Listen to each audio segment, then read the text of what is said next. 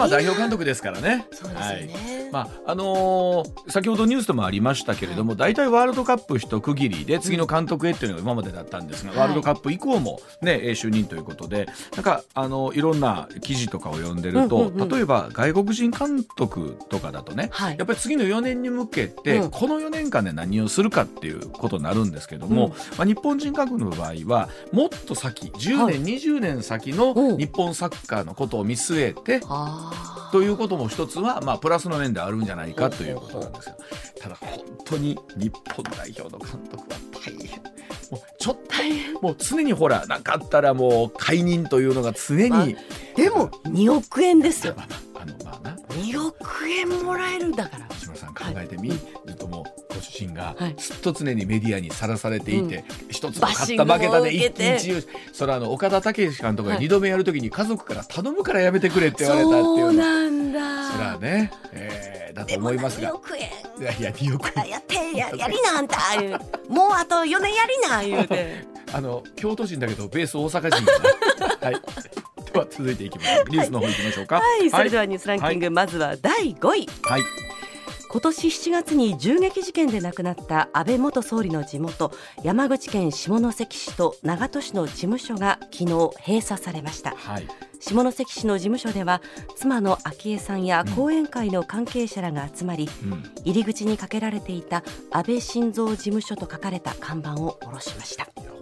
こんなことになるとは思ってなかったでしょうしまた、えーと、衆議院もね定数が変わって山口は激戦になるという中でまあ、もちろんこれ後継といっても選挙がある話ですから、どういうふうな形になるかということなんですけど、大きくまあその意味では山口の、ね、政治の,、ね、あのメンバーが変わってくるというケースが出てきますよね。国政各地きますよね、はい、続いて第4位大阪府堺市の市道で町内会でパトロールをしていた男性4人が車にはねられこのうち2人が死亡した事件で。警察は近くに住む49歳の建設作業員をひき逃げなどの疑いで逮捕しました。調べに対して人をはねた認識はないなどと供述し容疑を一部否認しているということです。本当に年末という中でねあの町内会の皆さんがあのパトロールなさっててという中でちょっとに魂あの皆さんのためにやってくださってたのにこんなことになってというのがあるんですがこれ一般論として考えた時ですよ。人をはねた認識がないって4人を車にはねるとなった時に本当にそういう感覚になるのか自分では僕分かんないですけども、まあ、この辺り捜査どんなふうに進んでいくかですよね。はい、続いて第3位。厚生労働省は昨日全国的に季節性インフルエンザの流行期に入ったと発表しました、はい、新型コロナウイルスが発生してからは季節性インフルエンザの流行はなかったため、うん、3年ぶりの流行となります、はい。新型コロナウイルスも拡大していて今後の同時流行の影響が懸念されます。あの去年もそうだったんですが同時流行するかもという中で、まあ、あのマスク、ね、うがい手洗いというのが徹底されていたということで、はい、そこまで大きな広がりなかったんですが。で、ね、今年も同じようにまだ多くの皆さんね普通にマスク手洗いなさってると思うんですが、まあ、こうなってきたということで、まあ、いずれにしてもねここからあの乾燥が続き寒くなる時期っていうのはね、えーはい、あの非常にいろんなところ心配されますので、うんうん、引き続き自分でできる、ね、あの防衛策はということになってきますね。そうですね、うん、続いて第2位は政府が新型コロナウイルス感染症の感染症法上の位置づけを5類に引き下げる方向で検討していることをめぐり、うん、厚生労働省の専門家組織は新型コロナウイルスは感染力が強く死者数も多いことなどから段階的に移行すべきだとする見解案をまとめました、まあ、あの400人以上の方がね1日でお亡くなりになっている、という状況も含めてというと、はい、まあ、本当これをどう見るかということではあるんですけれども、ただその一方でその経済を回していくために、まあえー、2類相当であることから5類へ引き下げる、まあ、どの段階でどうしていくのかという具体的なやっぱ絵図面をね、うん、しっかりと書いていくというのが大事なんだろうなと改めて思いますね。はい、はい、続いて1位は岸田総理大臣は共同通信などのインタビューに応じ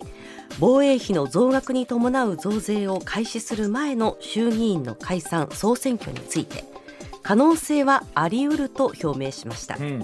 増税は早ければ再来年2024年に始まる見通しで岸田総理の発言は再来年の衆議院解散の可能性を念頭に置いているとみられます。昨日の段階では、えー、これ解散をする前に増税を決めてから解散するという話もあったんですけれども一点今度はまた、えー、時期がずれたわけなんですけど、はい、この前後という非常に大事な問題でもあったりするなというところで、うん、えー、この辺り含めまして、えー、須田さんにお話を伺っていきたいと思います、はい、コマーシャルの後須田慎一郎さんの登場でございます上泉雄一のエーナーではあなたのメッセージをお待ちしています。ニュースについて言いたいことはもちろん暮らしの中で感じたいろんなことぜひ送ってください。メール uwa.mbs1179.com ツイッターではハッシュタグエーナーをつけてつぶやいてください。さあここからは須田慎一郎さんでございます。須田さんおはようございます。はいおはようございます。よろしくお願いします。おはようございます、お願いします。須田さんも年末はいつまで仕事ですか？という、うん、いやえー、とりあえず31日が、うん、えー、まあ土曜日ですからね、はい、31、1日で休むんですが、はい、そういう意味では30日までですかね。30日、あ、はい、まあなんだ言うて、でもあの一時に比べたら須田さんあの生放送の年末年始の特売のも少なくなってきましたもんね。ね、うん、あの特番の方がですね収録系が多いのでありがたいんですけども、うん、私なんか2日から2日月曜日なんで2日から生放送が朝一番から始まるっていう。あらいいもうあの須田さん、はい、いいじゃないですかって感じですねこうなると。どうですか？ゆっくりしたいですか？やっぱり三が日ぐらいはね、ゆっくりしたいですよね。ねまあ、あの、二日生放送あるって言っても、うん、なかなかほら、えっ、ー、と、うん、動きがないですからね、世の中にね。そうなんですよ、うん、ただねこれね最近はそうなんですけども、うん、以前はね、うん、数年前までかな、あの元旦の新聞っていうとですね、はい、一面トップ一番目立つところにですね、こうスクープ記事がドーンとくるケースがあるんですよ。例えばこの銀行とこの銀行合併しますとかね。この政治家が逮捕されそうだとかね、えー、そういったですね、えー、特ダネスクープ記事っていうのはドーンと新聞社が出してきた、最近あんまり体力がないんで、企画もの第一弾が始まるなんていうのが多いんですけど、ですから意外とね2日忙しくなるってケース多かった。なるほど。えちなみに須田さんは2日用に用意している特ダネはあるんですか、全くないです。あるんやったら先に聞いたろう思ったんですけど。絶対聞きそうだなと思って今今絶対須田さんもここでは言わないって今思ったと思う。そうよね。あってもなかったっていう。あってもなかったっていう。はい。ではこのお話からでございます。さあそんな中2022年も残りわずかでございます年明けに岸田総理を待ち受ける試練とは？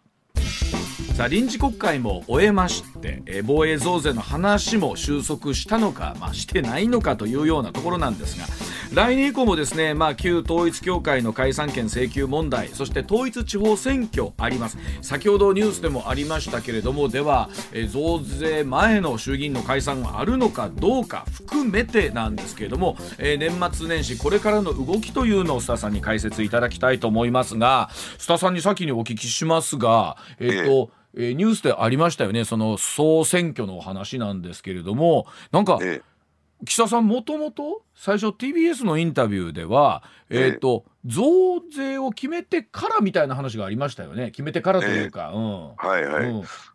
まあ、増税を決めてからという、ね、選挙になると、うん、えー、じゃあそれで国民に信を問わないうちに増税を決めてしまうのかという批判が出てきますからね、はい、やっぱりそういったことを考えるとですね、うん、えー、選挙とこの増税ってことを考えるとですね、うん、やっぱりそれはちょっとそこの部分は濁さないとごまかさないといけないなと思ったんじゃないかなと思いますね。あのなんか昨日今日でまた微妙にずれてるような感じもするんですけれどもこの辺り総理の真意みたいなどこにあるんでしょうかね？いや、あの結論から言うと真意というのはないです。はっきり申し上げて。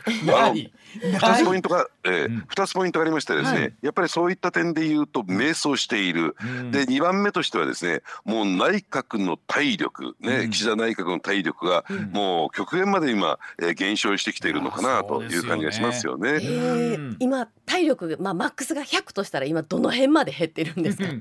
？10ぐらいじゃないですか、ね。いや10だってまあもうええ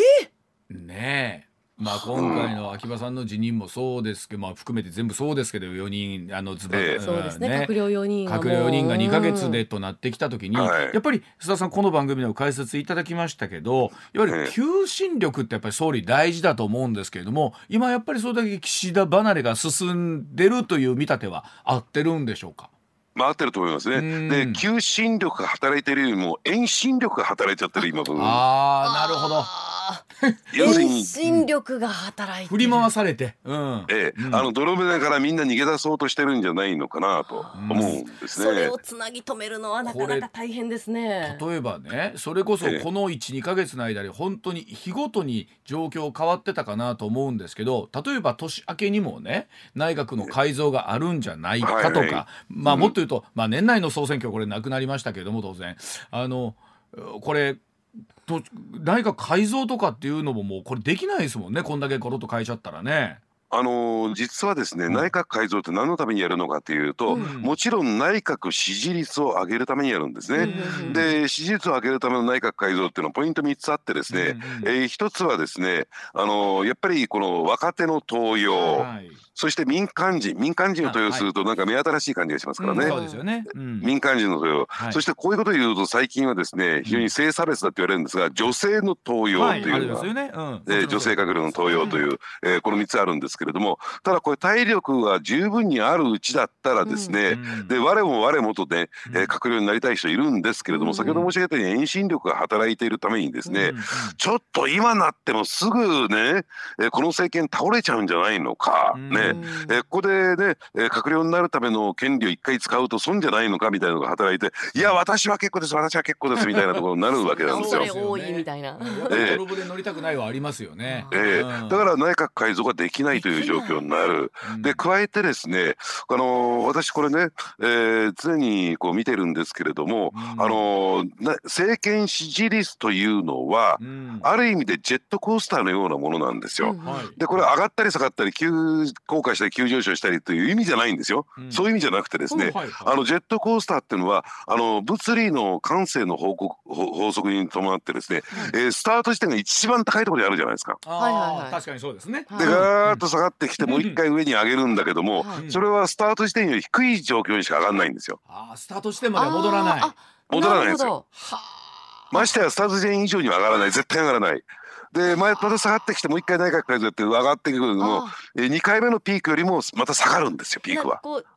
ても徐々にこう下がっていくような曲線を描くってことかじゃあ。最後はそうなんですよ必然的に右肩は下がるわけですね。そうなんですね。だからそういった意味で言うと、うんうんもうピークに持っていくだけの体力がなくなっちゃってる。うんもうだからもう、えーこのねジェットコースターは、うん言ってみればもう出口に近づいてるっていうねうんでもう下降線をずっと描いてる感じなんですね。描かざるを得ないという状況なんですねで。すからもう途中のループ23回終わってみんなキャー散々言うたら、うんうんで最後はあとはもうなんかスタート地点のところに向かって、ねゴール地点に向かって、はいあのゆっくりすると楽し今楽しかったな言うてるような状況ですか。そうそう楽しかった言う。で隣に乗ってるお姉ちゃんにね「怖かったかい?」とかの聞いてね 須田さんは聞くんですね。それもあの家族でいいでしょ。本当だ。なんで隣に乗ってるお姉ちゃんなんですか？まあね。ほんまもうその状況になってるとなるとですよ、それは、ええあの須田さんからいただいた資料には例えばそええのプチ内閣改造とかっていうのは年明けにこれあるのかどうかっていうことなんですけど、うんうんええこの状況で今の話聞いてるとですよプチっつったってもう245人の中で4 4人人書いたらもうだいぶプチな改造してますやんね。ねえそうなんですね。まだあります？えいや。もうねないと思いますねこれ在庫一掃セールやったんで、はい。うんえー秋葉さんと、はいえーまああのねあの杉田美桜さん美桜、はいえー政務官でね。で。で,、はい。でそしてねもう一つねさっき上泉さんが、はい。えー何かこうスクープありませんかって言われたんで、うんうん。私も悔しいんで用意しました。ないいっていうのもはい。腹立つんで。はい。で実はですね、うえー今岸田政権がどういう状況に置かれているのかを伺い知る上で、うん。えーこれドンピシャリの資料が今手元に入ってきたんですよ。あなんだろうなんだろう。何？これ何かっていうと12月27日付で、うん。えー自民党の党本部が作った1枚のチラシなんですよ。うん。でこのタイトルにはですね、えー防衛力強化に関わる財源確保のための税制措置 Q&A というね、Q&A。あいいですね。ねでこれを27日に完成させまして、うん各国会議員に配布を終えておりますということで、年末年始やっぱり各国会議員地元に帰りますよね。はい。でその時にですね、えーこのチラシを使ってよくよく有権者あるいは支援者支持者に対して、うんえーこの増税について説明をしてくださいと、えーこれをもとに、えーこれを材料にですね説明してくれというね、えーそのための Q&A なんですね。なるほど。どんなこと書いてるんですか？えうんえで例えばですね、うんこれまああの一つの Q としてクエスチョンとしては税制はいつから実施しますか？税制っていう言葉を使ってるんです。いや税制じゃねえだろお前とこれ増税だろうというねそうだそうだなるほどえ。うんはい。つまりこの辺りでおっかなびっくり感が出てくるわけですよ。もうすでにですね。あでもそこで増税って書いちゃうと決まっとるやないかいう話になりますしね。それとあと有権者をですね、うん。えーこういたずらにこう刺激することになりますよね。ね。ね。でこれのアンサーとしては来年度から行うのではなく令和6年以降の適切なタイミングで開始します、うん。そして令和9年度に向け複数年にかけて、えー段階的に実施します、うん。まあこれはこれまでの説明と一緒だねと。そうですね。ね。うん。でそしてこれが一番我々の気にかかるところじゃないのかなという Q も中にはあるんですよ。個人の所得税の増額はないと言ったではないですか？ってね。言ったではないですか？言ったではやっぱりないですか怒られることが前提になってる Q なんです。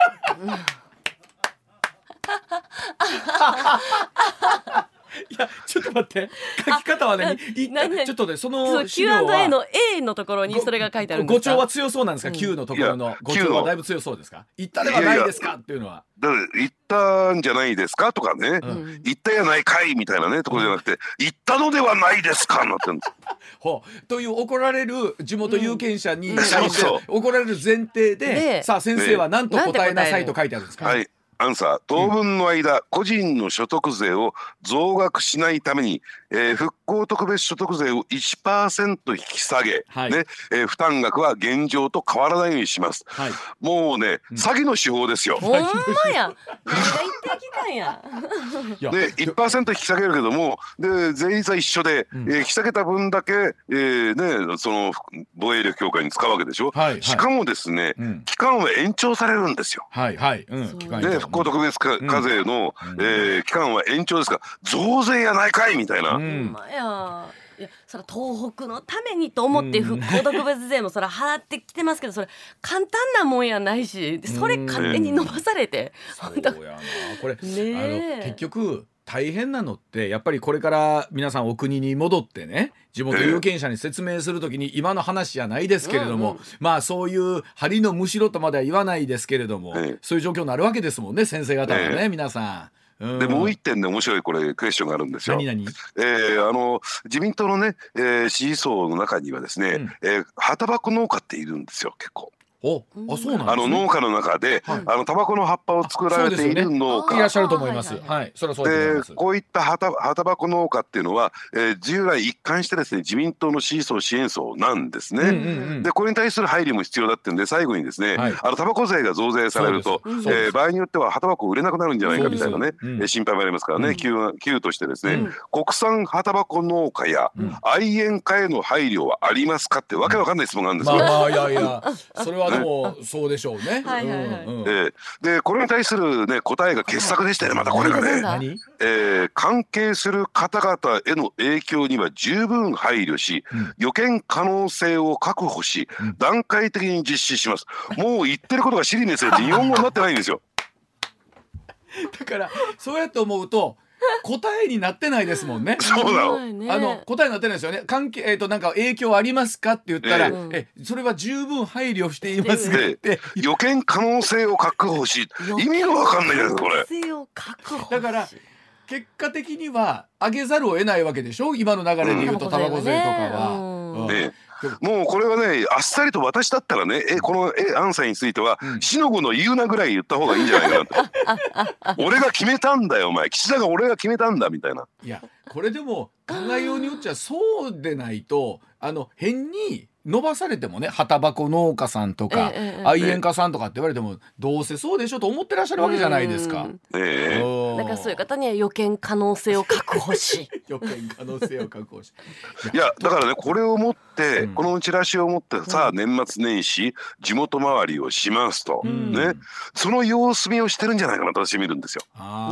でちょっと一回そこであの地元の意見返してくれと、うん。ええ。党本部に。うん。えうん。いやだからどういうふうなね有権者受け止め方をしているのか、うん。そのあたりを見極めた上で、うん。要するに通常国会で強硬策取っていくのか、うん。で選挙はできるのかどうなのか、うん。みたいなところをですねこれ様子見を図ろうとしてるんじゃないのか。あの測る必要ありません、うん。これ持って帰ってこのチラシ配ったら、そのねえ自民党の国会議員火だるまになって帰ってきますから大丈夫です。そうですよね。いやそうやと思うな。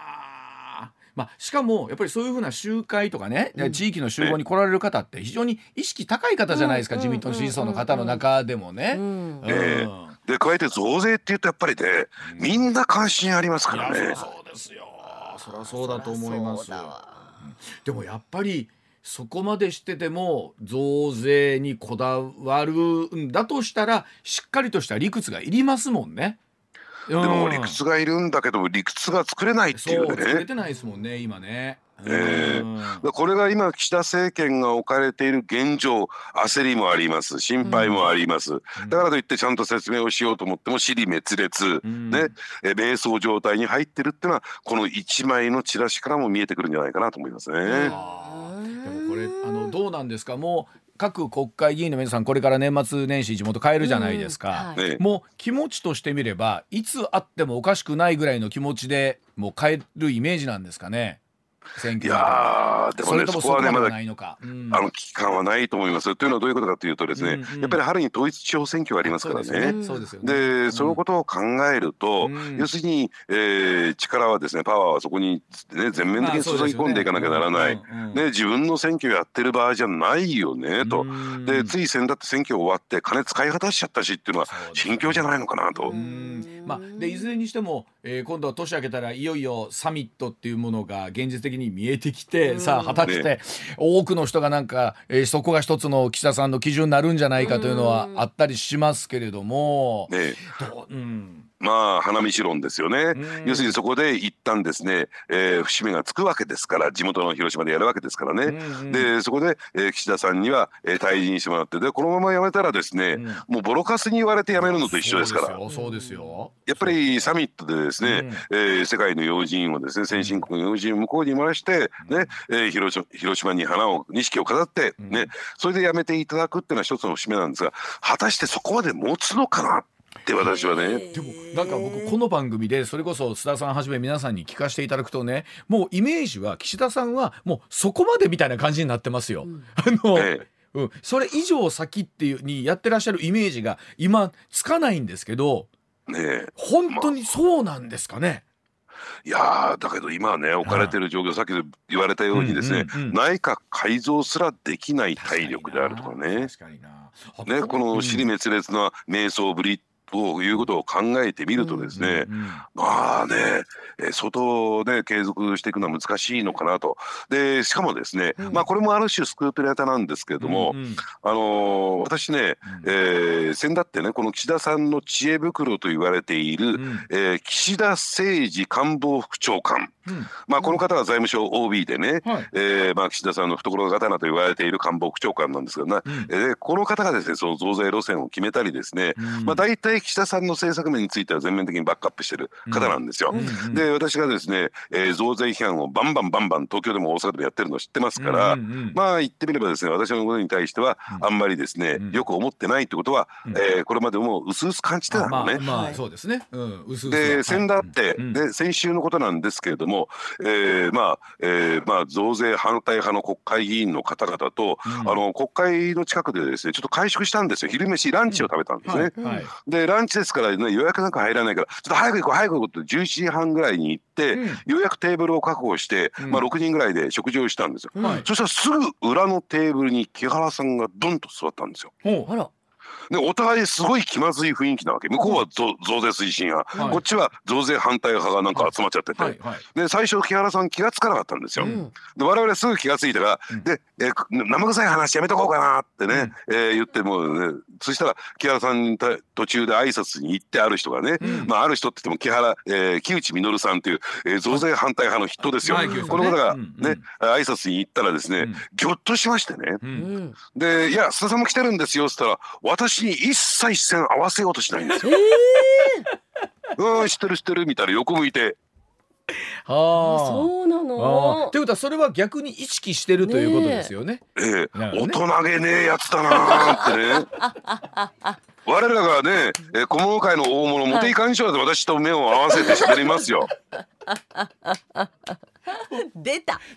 やっぱ一日一回出るね。年末だからね、やっぱちょっとこれ一回それはやっぱ出てこないと。いやいや今日ねラインナップでは出る予定がなかったんですよね。今突如出てきましたもんね。なかったんだけど今日がえ年内最後と聞いてどっかでこれ入れないといけないなっていうんで わざわざそのねえ木原さんが視線を合わせないっていう話を。いやでもそれで言うとまあ党内もねえのまあ増税賛成反対それはいろんなあの思惑含めてあるでしょうけれども。まあ、いつも思ってますがかといってこれが政局になるとか、うん、なんだろうその党内が分裂するほどのことでもなかったりするんですよね。いや、いやとは言ってもですね、うん、えー、来年の通常国会で、うん、えー、増税を事実を決めてしまう、えー、防衛力強化の、ね、費用のためのですね、うん、財源確保法案というのが出てくるんですよ。はいはい、でこれ党内議論を始めるんですけれどもこれがまたですねいやらしい法案でしてね、増税を決める法案じゃないんですよ。増税以外のところの財源を確保するのを決めましょうっていう法案なんですよ。でもねよくよく考えてみるとこういうさじ加減一つで、ね。えー、そこを決めてしまうとオートマティックに増税決まっちゃうんですよ。そうですよね、うんうん、でしかもいつからやらなきゃならないかというところまで決まっちゃうわけですよ。はいはいはい。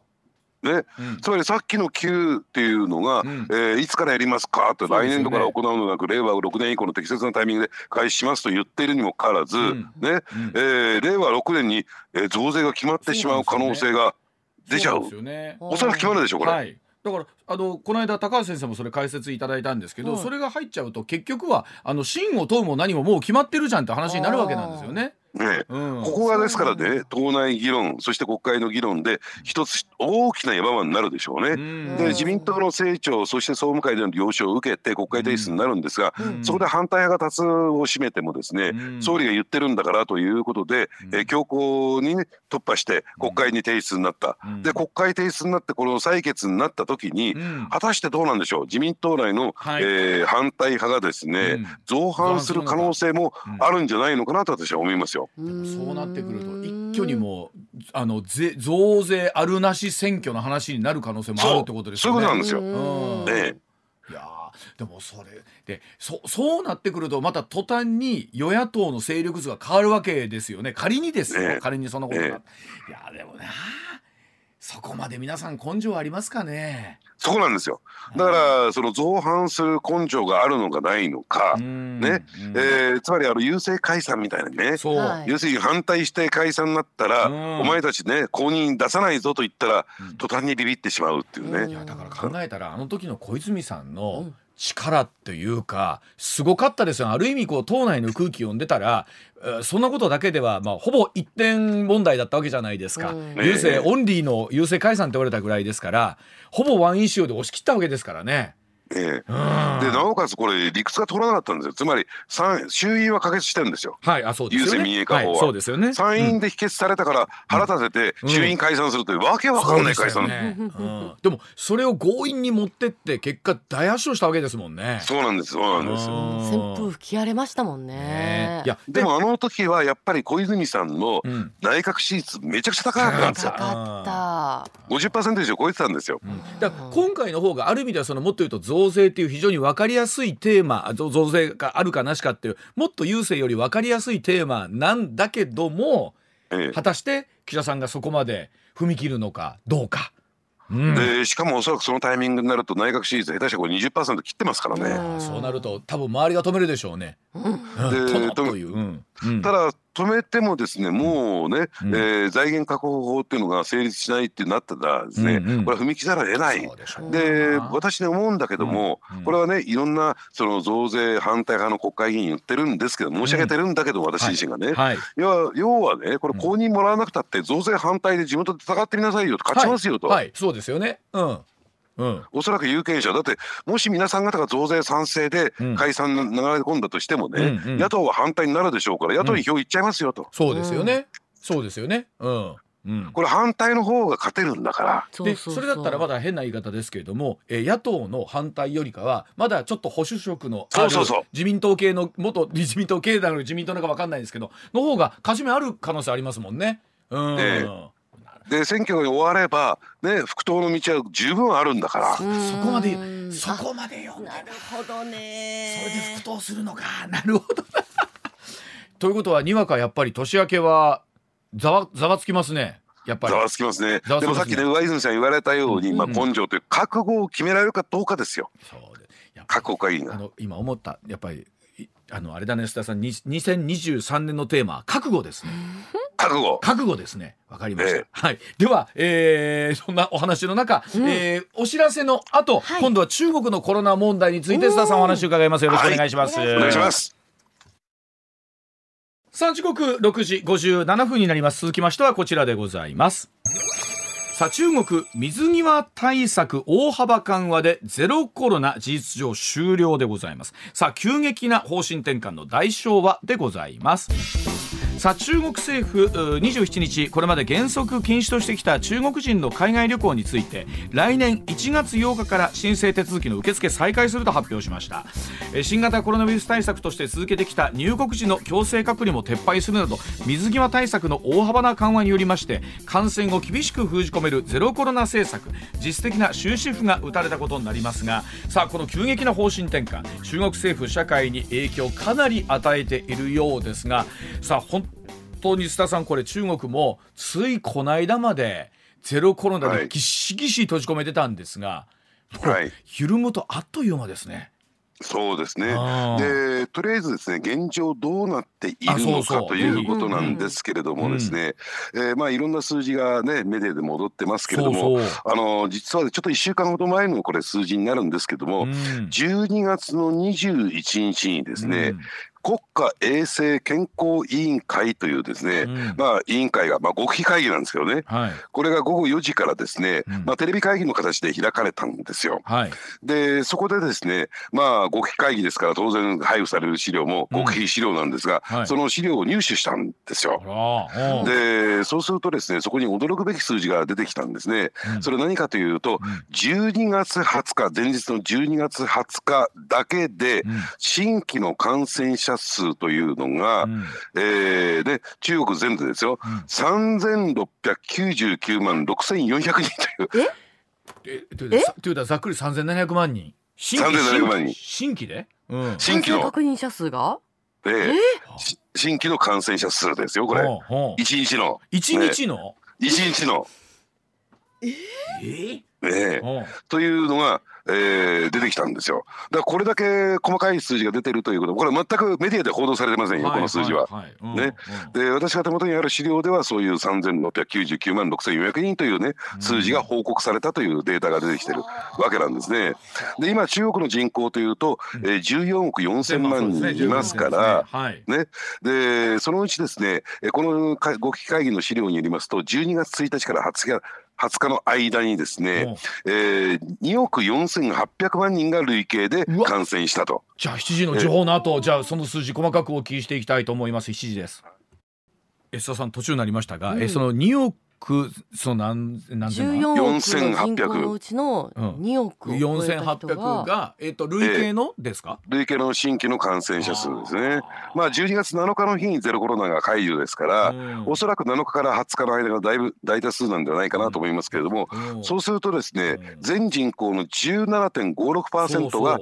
感染しているということになりましてただですね、えー、これ結構全土で中国というのは国土広いですからね、はいはい、ばらつきがあってやっぱり大都市ほど多くの感染者数を出している濃淡があるんですね、例えば一番感染者数が多いとされているのは首都北京なんですよ、うん、でこれ2300万人が感染したと言われていてですね、これが北京の人口の5割を超えてるんですね。半分超えてるんですか？半分超えてるんですよ。ええーもうこれはね都市として機能不全に陥ってますと。でやっぱり感染者が多いところっていうのは北京西都そしてもともとですね、えー、この新型コロナウイルスが発症したとされている武漢、うん、天津、鄭州重慶。重慶というのは一番、はい、えー、中国人口が多いところですね。こういったところでですね1000万人超える感染者が出てきていると。まあ、つまり東京都の人口を超えるですね,、えー、ね感染者数がボコボコボコボコ全土に出てきているとい。う状況なんですね。中国は今どうあななぜここまで広がったんですか、その佐さん。大前提としてですね、うんうん、あの日本とね、えー、比較するっていうのは、うん、これあまり意味ない。じゃあ日本でもそうすごいすごい数の感染者が出るかなと思ったらそうではなくて、うんうん、やっぱりこのどうなんでしょうね。ワクチンが効かないんですよ。中国製のワクチンっていうのは。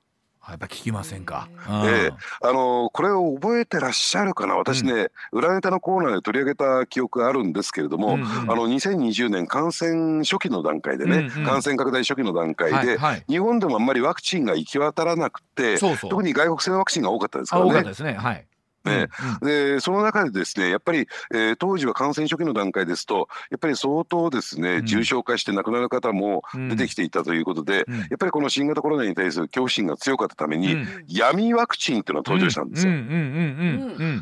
であの大体3万から4万1回ね、うん、えー、ででそれがじゃあどこのワクチンなのかというと中国製のワクチンだと、はい、シノパックとかね。ね。でこれって大丈夫なんだろうかっていうね、うん、えー、問題があってですね私も厚生労働省に当時取材をしたことがあるんですよ。うん、この中国製ワクチンで、えー、本当に安全性は確保されてるんですか？って聞いたらですねいやあの中国製のワクチンの有効率というのは10%以下だと。効かないやんそんな効かないんだと。効かなうんでどうもしかも効かないワクチンの偽物も出回ってるようだから。効かないワクチンの偽物ってもうもういよいよじゃないですかそうなの。ね、で、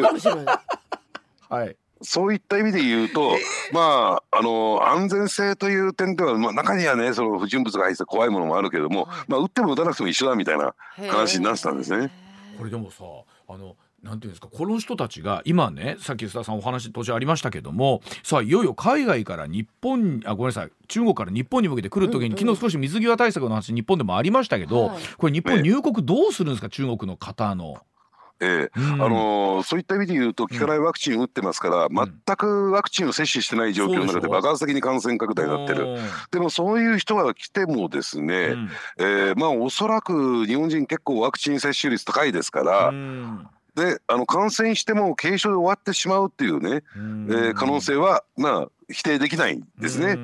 で加えてですね岸田首相はですねまああの水際対策を強化しますよということをやっていて中国本土から直行した人と7日以内に中国本土にいた人すべての人に入国検査を実施しますよと。はいはいまあ、あの陽性ならば、うん、えー、ゲノム検査をやってということで隔離をしますよということなんですけれども、うん、まあどうなんでしょうね、えー、これ中国本土から直行する人ですから、うん、第三国経由例えばシンガポールとかね、はいはい、えー、そういうところを経由してきた人は、その対象外。まああのー、そういった一部の国だけをね対象にしたんで意味ないんですよ。すよね、意味意味ないけれどもだからといってですね恐れる必要もあまりないのかなと。あそうですか。やっぱりワクチンの有効性90%以上のワクチンを我々打ってますからね。あのなんかそれこそ別の形でね例えばこれだけ一気に広がると変異するんじゃないかっていう話もありますけれどもどうなんでしょうね中国国内でね。うん、ええ、うん、あのですからまあ変ただこの新型コロナウイルスというのは、うん、まあ変異をすることが前提だけども、うん、変異してもですね、うん、感染力は強まるけども毒性は弱まるっていうのが、はいはい。えコロナのパターンですから、ですから、あのー、もう一旦ですね第何波か経験している我々にとってみるっていうと、それほど恐れる必要はない。ただすごいピュアな状況ですから今中国国民っていうのは。ですよね。ワクチン効かないですから。そうですよね。だからバタバタとなくなっていくんですよ。ねだってもう本当に火相場が足りないというかもう追いつかない状況でね、ねあのなんかご遺体がずっともうの残ってるというお話も聞きますもんね。映像でもありますもんね。うん。ですからじゃあ対岸の火事を決め込んで中国大変だねとで高みの見物を決め込んでいいのかっていうとそうではなくて、うん。やはり中国経済っていうと世界の工場でありね。世界の大マーケットじゃないですか。うん。じゃあ例えばね先ほど、えーうん。感染者数5割を超えてる北京で何が起こってるのかっていうと、要は5割の人がじゃあ家で閉じこもってね、うん。えーその治療に当たるね、うん。療養に当たるとなるとこの経済が回っていかなくなりますからね。うん。ね、多くの会社で何やってるかっていうと、うん。感染者向けのフロアとか、ね、感染してない人のフロアを分けて仕事させてるって言うんですよ。えテレワークとかじゃないの？テレワークじゃないんですよ。だから動いたらそれは余計広がりますわねそらね、うん。広がるし、うん。感染してる中での仕事ってどんなのっていう。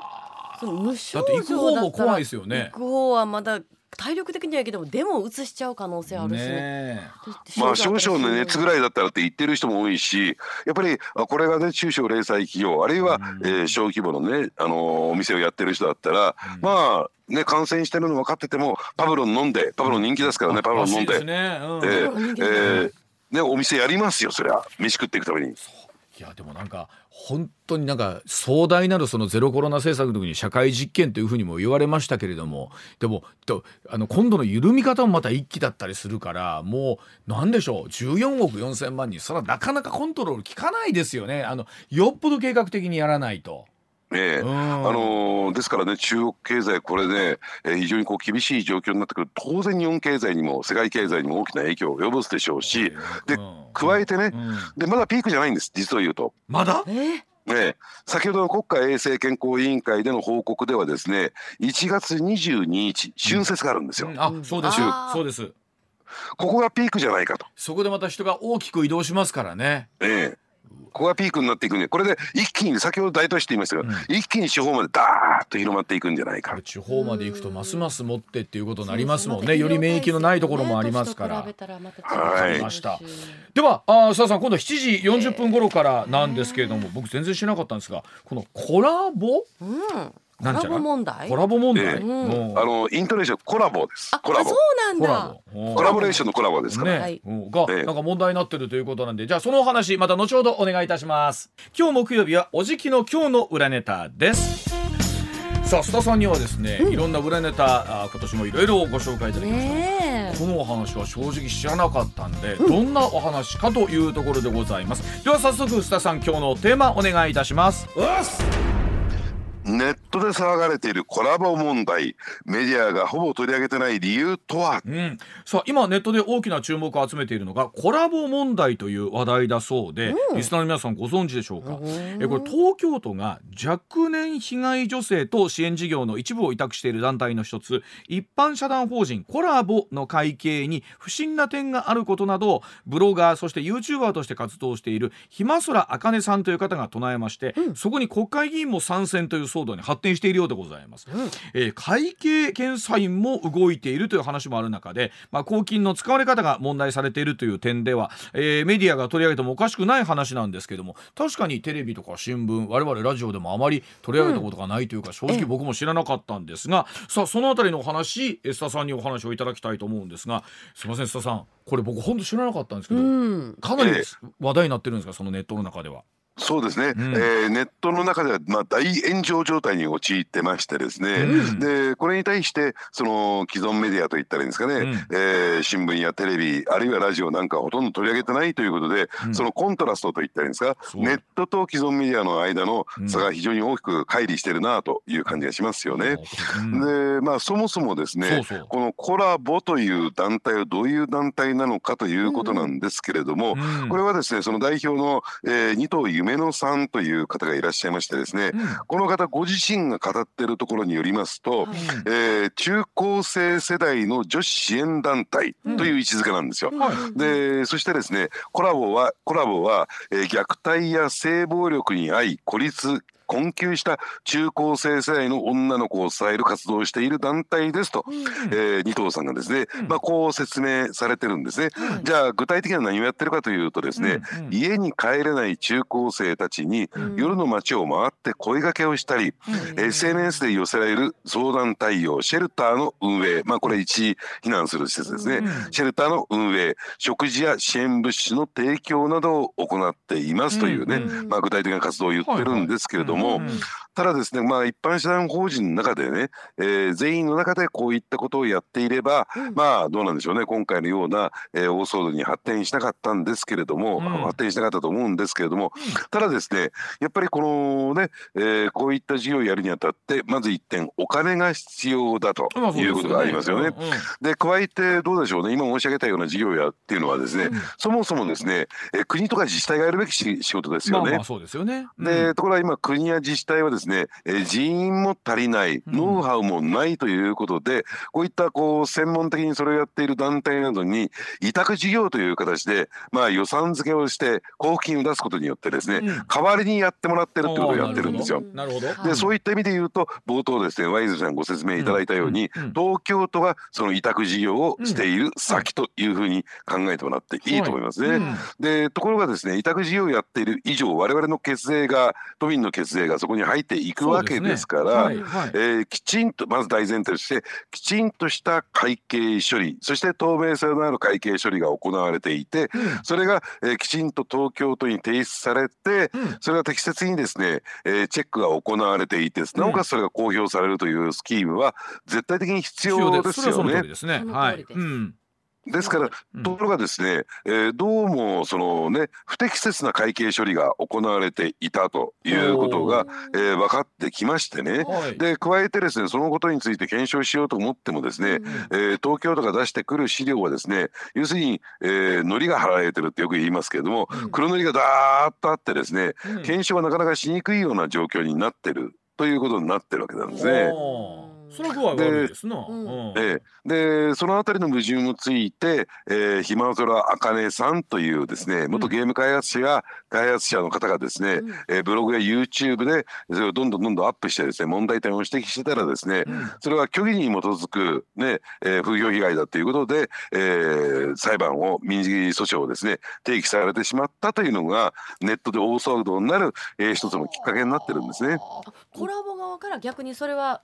あかんよって訴えられた虚偽だと。ええ、嘘嘘言うとるや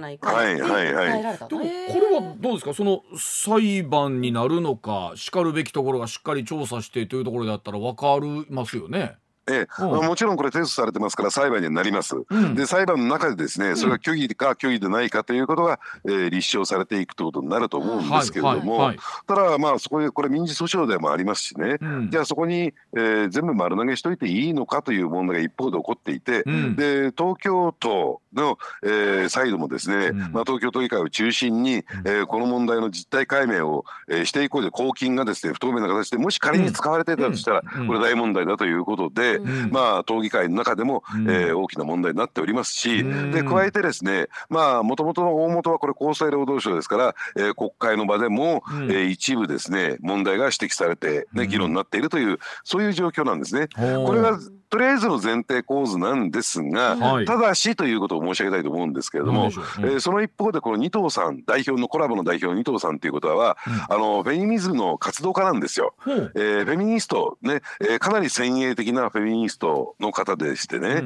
でまあ加えてですね例えばあのこの二藤さんがですね、うん、えー、まああの辺野古の移設問題でもですね普天間基地の辺野古移設の問題でもかなり深く関わっていて、で先ほど申し上げたように、えー、10代の女性をですね、まあ、救済するそれはいいとしてもですね、うん、まあそのね救済された女性たちが辺野古の座り込みに活動まで誘導されてると。はあなるほど。染色を帯びてきてるんですよ。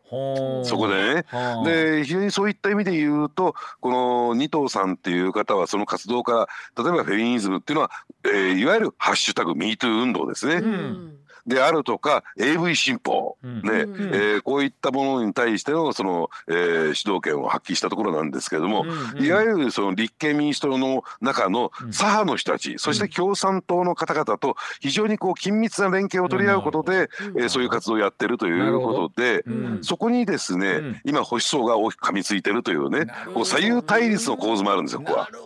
でそこに対して、まあ、東京都の委託ということで、まあ、税金というのも、ね、まあ、もちろん使われるということになってくるともし仮に政治活動の方が主だってくるとちょっとまた変わってきますもんねそのあたりがね。そうですね、うん、あのですからこれがですね、えー、名誉毀損訴訟を提起されたということで一気に炎上してるんですけれども、うん、ただですね私はこう思うんですね、うん、えー、そういうコラボがやっている活動というのは、ね本来だったら国地方自治体がやるべきことだけどそれはできない以上こういう民間委託があってもそれはおかしくないし、やっていることはこれは意義がある。でもとはですねこのね、えー、女子支援団体のやってる活動というのはただ単純にですね、えー、虐待や、えー、性暴力になって孤立困窮したというふうに言ってもですね、その背景にはいわゆる児童売春の問題がはらんでるんですよ。はい。はい、少女売春と言ったらいいんですかね、あるいは援助交際と言ったらいいんですかね。要するに、えー、そういったですね非常に大きな社会的な問題があって、その中で、えー、孤立困窮しているという問題が裏腹にあるんだから、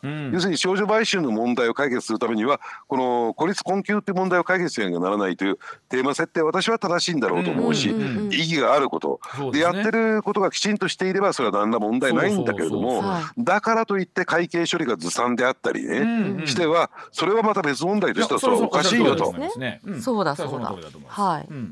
ですからどうなんでしょうね、えー、やってる実態はあるしやってることは意義があるんだからいや会計処理が間違ってました、うんうん、ということでね、うん、えー、謝罪し訂正すれば何の問題もなってなかったのかなと、これを突っ張れちゃったからこれ大問題になってる。でもう一つ問題が出てきちゃうんですよ、うん、今会計処理がずさんというのはですねやっぱりこういった一般社団法人民間っていうのは、うん、えー、十分な人事人材でやってるわけじゃない。人手が足りているわけじゃない、ねそんなところに人手をかけるぐらいだったら現場に出てっていうのもあって、うん、結構どんぶり勘定でやってるんですよ。なるほど。ね、でどんぶり勘定やってるんだったらちゃんとそこは適正化していこうという方向に本来だったら触れていくんだけれども、要するにそれを、えーね、厳しすぎると。ね、その規制がその会計処理の仕組みが厳しすぎるということで緩めろっていうね、うん、先ほど申し上げたように立憲民主党左派の人とか共産党の人を使って、うん、